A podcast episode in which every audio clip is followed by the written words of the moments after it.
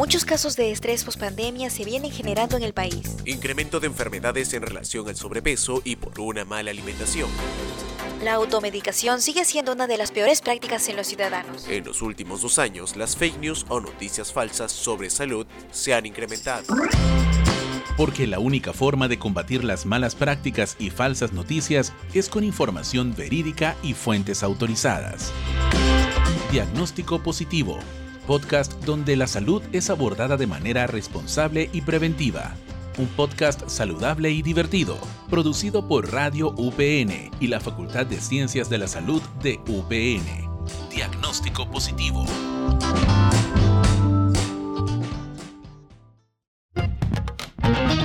Bienvenidos queridos oyentes una vez más a este programa especial. Hoy día vamos a hablar sobre una problemática de repente que puede estar presente en los estudiantes universitarios y está relacionado con la comida y la nutrición durante esta época de nuestra vida.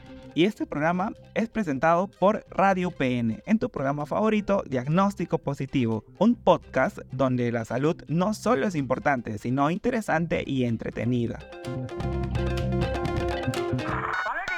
Aunque no lo creas, en diagnóstico positivo. ¿Tomas vitaminas o suplementos? ¿Sabes qué vitaminas te ayudan en tu rendimiento académico? Sí, esto que tomo ahora justamente de vitaminas. Esto, esto que tomo vitamina E, magnesio y omega 3. Eh, vitaminas que ayuden a mi, rendimiento académico, tengo entendido que el omega 3, por su beneficio al cerebro, tengo entendido. Eh, sí, sí tomo vitaminas. Antes de empezar los, ejercicios, te, dan este, muchas energías, pues, hacen que, no te canses. Hola, no tomo vitaminas, pero sí conozco la vitamina B1 que sirve para eh, reducir el agotamiento mental durante, no sé, temas de estudio, temas de trabajo. En eso sí tengo conocimiento. Haber escuchado a algunos de nuestros oyentes con sus dudas y consultas contándonos sobre su relación con las vitaminas que consumen, que tal vez conocen, ¿no? Y que han visto por ahí en los anaqueles de las farmacias. Pero para profundizar un poco más en este tema, tenemos a la persona indicada, a nuestra gran Fernanda, que nos acompaña el día de hoy para iluminarnos un poquito más en este tema. Bienvenida, Fernanda. Un gusto, Flavio, estar una vez más contigo y con nuestros oyentes. El día de hoy tenemos un tema muy interesante que es que qué tipo de vitaminas necesitamos para poder rendir mejor académicamente. Así es, pero antes de empezar, eh, quisiera saber, Fernanda, si todas las personas necesitamos tomar estas vitaminas. En sí dependería mucho del caso. Si es que tenemos algún tema de salud, quizás por el tema de edad o por si dejamos de consumir algún alimento que es muy importante en nuestro día a día para poder mantenernos en un adecuado estado de salud. Según Carol Haggans, una nutricionista de National Institute of Health, refiere que la mayoría de las personas comen una variedad nutritiva de alimentos que puede proporcionar todos los nutrientes que necesitan, pero algunos pueden requerir más cantidades en su organismo de acuerdo a su necesidad, que puede variar por la edad, la salud o por los mismos hábitos alimenticios. Ah, ya voy entendiendo un poquito. De repente, o sea, en nuestros alimentos ya encontramos nuestras vitaminas, ¿no? Pero, ¿qué vitaminas necesitaríamos entonces, ¿no? Para consumir extra. Aunque no lo creas, el cuerpo necesita diferentes cantidades de ciertos nutrientes en diferentes momentos de la vida. Por ejemplo, la capacidad de absorber y procesar algunos nutrientes disminuyen con el paso del tiempo. Por lo tanto, los adultos mayores pueden necesitar más cantidad de ciertas vitaminas y minerales, como la vitamina D, la vitamina B12 y el calcio. Y esas personas que de repente por una cuestión de gustos no comen algunos alimentos o por una condición médica, una elección de vida, no como los veganos y no, no consumen ciertos tipos de alimentos, también necesitan consumir suplementos eh, alimenticios. En este caso sí, si es que nos referimos precisamente a las personas que practican una dieta vegetariana, ellos sí necesitan un refuerzo de nutrientes, ya que recordemos que la vitamina B12 por lo general solo se encuentran en productos animales. Y es posible que en la alimentación vegana no obtengamos la vitamina B12 suficiente para nuestro cuerpo. Y en el caso de las mujeres embarazadas, sabemos que ellos de repente necesitan una alimentación especial, ¿no? Porque están albergando un nuevo ser, una nueva vida en su cuerpo. ¿También necesitan una, alimentación especial? Claro que sí. Necesitan una alimentación que le proporcione la cantidad de calorías necesarias por cada trimestre en el embarazo. Además, de la suplementación que sería con ácido fólico, ya que ello nos ayuda a prevenir un tipo de defecto congénito llamado defectos del tubo neural. Y los bebés pueden necesitar más vitamina D que la que se encuentra en la leche materna. Qué interesante, Fernanda. Y cuéntame un poquito más sobre ese tema de las, de las vitaminas, ¿no? de los suplementos. En el caso de las personas que tienen alguna enfermedad, que por su condición, ¿no? de repente tienen mayor vulnerabilidad, ¿no? algunas enfermedades, también necesitan eh, una alimentación especializada. En el caso de las personas con afecciones de salud crónica, que puede ser como enfermedades cardíacas, diabetes, el cáncer, VIH, SIDA y algunas otras enfermedades autoinmunes, sí necesitan más vitaminas y minerales que una persona con una salud que se encuentre en el estado más adecuado. Pero hay que recordar que para ello hay que realizar un análisis de sangre a menudo para poder determinar qué tipo de deficiencia puede tener para poder brindarle el suplemento preciso y en la dosis adecuada. Y volviendo a nosotros, Fernanda, en el caso de los estudiantes universitarios que tenemos que pasar semanas que parecen interminables, cuando nos ponen trabajos, nos ponen exámenes, nos ponen evaluaciones y trabajos en equipo también, ¿no? Que al final terminamos desgastados. En estos casos, ¿qué tipos de nutrientes o de suplementos deberíamos considerar en nuestra alimentación? En este caso hay tres grupos de vitaminas que son muy importantes. Por ejemplo, tenemos a las vitaminas de complejo B, que son parte de un grupo de vitaminas que desafortunadamente el cuerpo no las puede producir por sí solo, ya que tenemos que obtenerlo por el tema de suplementación o por parte de la dieta. En sí estaríamos hablando de varios derivados, pero más de la vitamina B6 y B12, ya que ellos nos van a ayudar con el tema de una mejor retención de información. Luego tenemos a la vitamina D, que ayuda a la activación de las células cerebrales y por último al omega 3, que nos ayudaría a mejorar la salud del corazón y a tener un mejor manejo del estrés. En este segmento hemos visto que el complejo B, la vitamina D, el omega 3 y otras vitaminas que no encontramos en la dieta normal, ¿no? Que nuestro cuerpo no produce, tenemos que tal vez buscarlas en suplementos. En este caso, Fernandita, ¿qué última recomendación nos podrías dar? En este caso, antes de suplementarse, hay que tener en cuenta que primero tenemos que realizarnos un análisis para ver si que estamos con deficiencia de algún tipo de vitamina o nutriente en específico. Y luego de ello, podemos optar por una alimentación más adecuada o por una suplementación. Porque recordemos que todo el exceso nos puede conllevar a tener otro tipo de enfermedades a la larga. Muchas gracias Fernandita, hay que buscar un equilibrio en todo, incluso en la nutrición. Por eso tienen que consultar siempre con un especialista, que en este caso va a ser su nutricionista de cabecera para que les brinde una dieta adecuada y balanceada y sobre todo que se adapte a tus necesidades. Ahora sin más, no se desconecten de nuestro programa porque a continuación también tenemos un segmento relacionado con la nutrición para tu bienestar.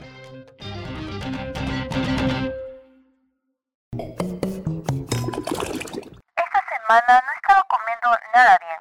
A veces solo comía el almuerzo y con eso me bastaba. Me he sentido cansada y mareada la mayor parte del día. Mi amiga me dice que tengo que mejorar mi alimentación por una que contenga más vitaminas. Pero, ¿cómo sé en qué alimentos encontrar las vitaminas esenciales? En Sabes qué comer te resolveremos esa duda. Para empezar, debemos saber que tenemos dos grupos de vitaminas, las cuales son hidrosolubles y liposolubles. Cada uno tiene un rol importante en nuestro organismo. Por ejemplo, las vitaminas hidrosolubles son la vitamina B y la vitamina C. ¿Dónde vamos a encontrar la vitamina B? La vamos a encontrar en los cereales como la avena, el arroz, el pan y de preferencia que sean integrales. También lo vamos a encontrar en los productos cárnicos como el pollo, la carne de res, pescado y la carne de cerdo. Dato importante, la carne de cerdo es muy rica en la tiamina, que es la B1, lo cual tiene entre 8 y 10 veces más que el resto. Eso sí, va a depender mucho la preparación. También lo vamos a encontrar en los huevos y de preferencia enteros. También en las legumbres como la saba, los frijoles, las lentejas y los garbanzos. También en los frutos lácteos, frutas y frutos secos. ¿Dónde encontraremos a la vitamina C? La vamos a encontrar en las frutas cítricas como las naranjas, pomelos, toronjas, camu camu. Pero no dejemos de lado a las verduras como el brócoli, los tomates y el pimentón. Las vitaminas liposolubles son la vitamina A, D, E y K. ¿Dónde vamos a encontrar la vitamina A? La vamos a encontrar en el hígado, pescado, huevos y lácteos. También vamos a encontrarlo en los alimentos vegetales como las zanahorias, espinacas y en las frutas como los mangos, melones y papaya. A la vitamina D la vamos a encontrar en los pescados grasos. Entre ellos tenemos a la trucha, el salmón, el atún y la caballa. También tenemos a la vitamina E, lo cual lo vamos a encontrar en el aceite de girasol y también en los frutos secos y en las hortalizas de hojas verdes. La vitamina K lo vamos a encontrar en los vegetales de color verde, como las espinacas, el brócoli, perejil y guisantes. También no dejar de lado a las frutas que también cuentan con la vitamina K, que son el arándano y las Ahora que ya conocemos en qué alimentos encontrar cada vitamina, recordemos tener una dieta variada para poder aprovechar todos los nutrientes.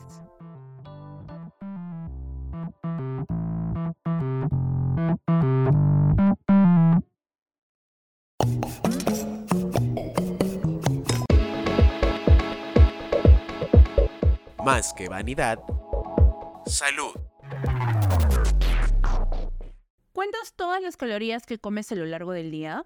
¿Alguna vez has usado apps para contar las calorías que consumes? Bueno, contar como tal mis calorías, no, no, o, no exactamente, pero sí tengo un aproximado entre cubrir mínimo unas 2.000 o, un poquito más al ojo. Y sí, antes usaba programas de, calorías como Fitia, pero lo dejé de usar porque era muy limitado. Es que estoy pendiente con, cada caloría que, consumo, ¿no? Pero, pero sí, sí llevo una, una contabilidad no todos los días, tal vez, no todos los días, pero, pero sí. Eh, más o menos controlo cuántas calorías como.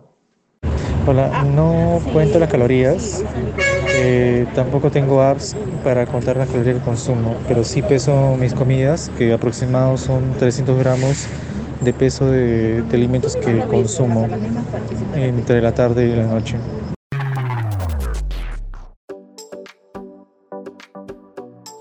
Ya hemos escuchado a algunos de nuestros oyentes sobre sus opiniones, que están divididas, por cierto, sobre contar los alimentos, contar las calorías que traen los alimentos. Pero para conocer más sobre este tema, tenemos el día de hoy a Norlin, que nos va a brindar información muy importante y necesaria para tu salud. Muchas gracias Flavio, así como lo has mencionado, hoy tenemos un tema muy interesante.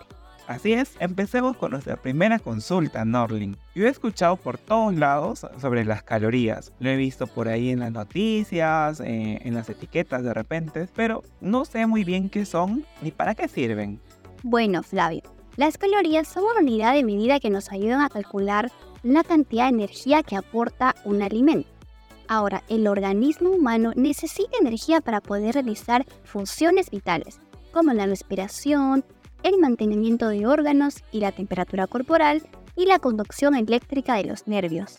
O sea, es digamos como nuestro combustible, ¿no? Para poder funcionar. Entonces, es importante tener en cuenta de repente de dónde vienen las calorías, porque de repente hay eh, calorías que son de las grasas, de las harinas, de las proteínas, ¿no? Eso es lo que he escuchado, pero no sé muy bien. ¿Me podrías aclarar un poquito más esta duda? Sí, cuando se consume un alimento se busca que además de aportarnos energía sea un alimento de calidad, es decir, que al mismo tiempo nos aporte nutrientes indispensables como vitaminas y minerales. Voy a poner un ejemplo. Tenemos media porción de papas fritas que nos aporta un total de 110 kilocalorías, mientras que por otro lado tenemos dos unidades grandes de nueces que nos aporta la misma cantidad calórica. Entonces, ¿cuál es la diferencia entre ambos? Es que la nuez, además de aportarnos energía, nos va a brindar omega 3. Y dentro de uno de los beneficios del omega 3 es ayudarnos a mantener una buena salud cardiovascular. Qué interesante lo que me mencionas, ¿no? Que de repente alimentos que nos dan la misma energía no tienen el mismo valor nutricional. Pero yo también he escuchado por ahí en todos lados que necesitamos 2000 calorías. ¿Todas las personas tienen que consumir la misma cantidad de energía? No. Cada persona tiene sus propias necesidades de energía, ya que intervienen diversos factores como la edad, el sexo, el estado hormonal, la composición corporal y la cantidad de actividad física que uno realiza. Es por ello que lo más recomendado es acudir con un nutricionista para que nos pueda orientar de manera personalizada. Hay personas que de repente por ahí viven contando las calorías, ¿no? Como tener una balancita de repente en la cocina para medir sus alimentos o chequear siempre las etiquetas de lo que van consumiendo. Esto que lo que hacen es una buena opción. Bueno, en primer lugar, cuando una persona desea subir o bajar de peso, sí se debe considerar la cantidad de energías a consumir.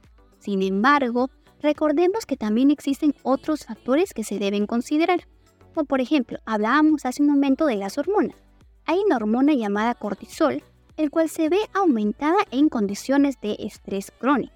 Y según el estudio de Romero 2018, esta hormona es capaz de producir cambios en la conducta alimentaria, de tal manera que se incrementa la ingesta de alimentos con elevada densidad energética que contribuyen al padecimiento de sobrepeso u obesidad. Entonces ya vamos viendo por ahí, ¿no? Que de repente la obesidad no solamente es un problema de comida, ¿no? Sino también hay otros factores como las hormonas que impiden a las personas de repente bajar de peso. ¿Es así, Norlin? Claro que sí, Flavio, tal y como tú lo has dicho. Además de considerar las calorías, es importante que tengamos en cuenta otros factores, y dentro de ellos uno muy importante es el estado hormonal. Muchas gracias Norlin, siempre es un placer escucharte. Nos has nutrido hoy día con la información que nos has dado y si tú también quieres seguir mejorando tu salud y tus hábitos, no te despegues de nuestro programa porque a continuación tenemos un ejercicio muy útil para que puedas identificar de repente si estás teniendo algunos problemas con tu relación con la comida.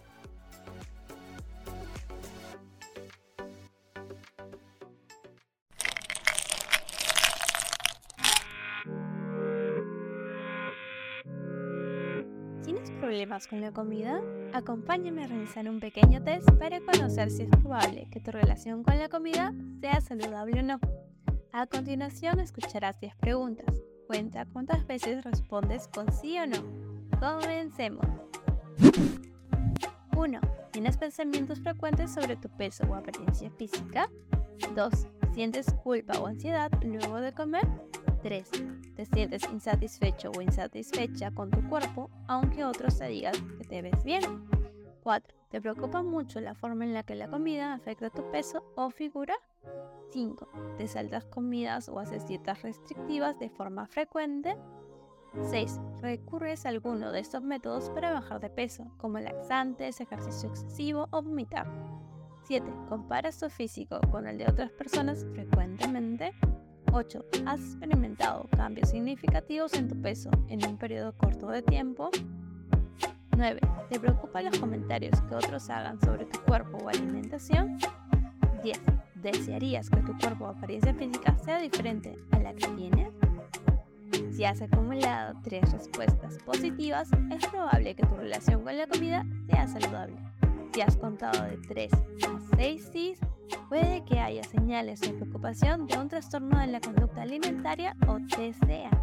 Si tuviste más de 7 respuestas afirmativas, podría existir el riesgo de que estés experimentando un TCA.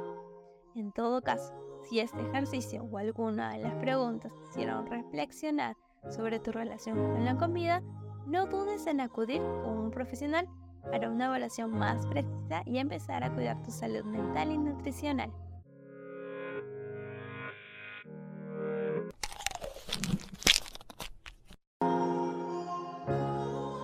Y de esta forma llegamos al final de este programa. Hoy conocimos sobre la importancia de las vitaminas y que debemos buscarlas en sus fuentes naturales, igual con las calorías, procurar que estas sean de alimentos que nos nutran y no solamente que nos llenen. También conocimos un test para saber qué tan saludable es nuestra relación con la comida. Si te ha sido útil, considera tomar en cuenta nuestras recomendaciones y acudir con un nutricionista o un psicólogo para que puedan orientarte de forma personalizada. Y esto fue Diagnóstico Positivo. No se olviden que puedes escucharnos los lunes a las 7 de la noche y los martes y jueves a la 1 de la tarde por la web o la app de Radio Y también en Spotify como Radio PN. Nosotros fuimos Diagnóstico Positivo.